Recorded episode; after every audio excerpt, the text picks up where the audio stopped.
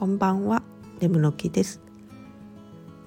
朝集積所にゴミ出しに行った時大柄なカラスガにはゴミネットの隙間からすでに置いてあるゴミ袋をつついていましたこらこらつついちゃダメだよと言ってもこちらに顔を向けるだけで逃げません。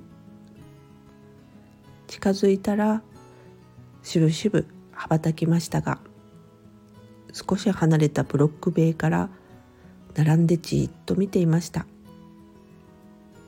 カラスさんあなたたちも大変と思うけど袋の中のものを散らばしたら私たち人間は困ってしまってあなた方と相入れなくなってしまうのよ。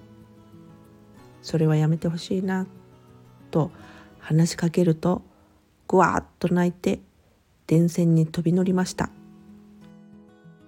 ゴミを出し終わって歩きながら何度か振り返ったら1羽はだるまさんが転んだ方式で電柱を渡ってきていました。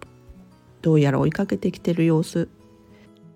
からかってるっていうよりどこの家に帰ろうとしてるのか追跡してる感じでしたね。明らかにこちらに向かってしばらくゴワーゴワーと泣いてました。説教されたと思ってムカついたんでしょうね。ほんと賢いですよね。不用意にカラスを怒らせちゃいけません。それではまた。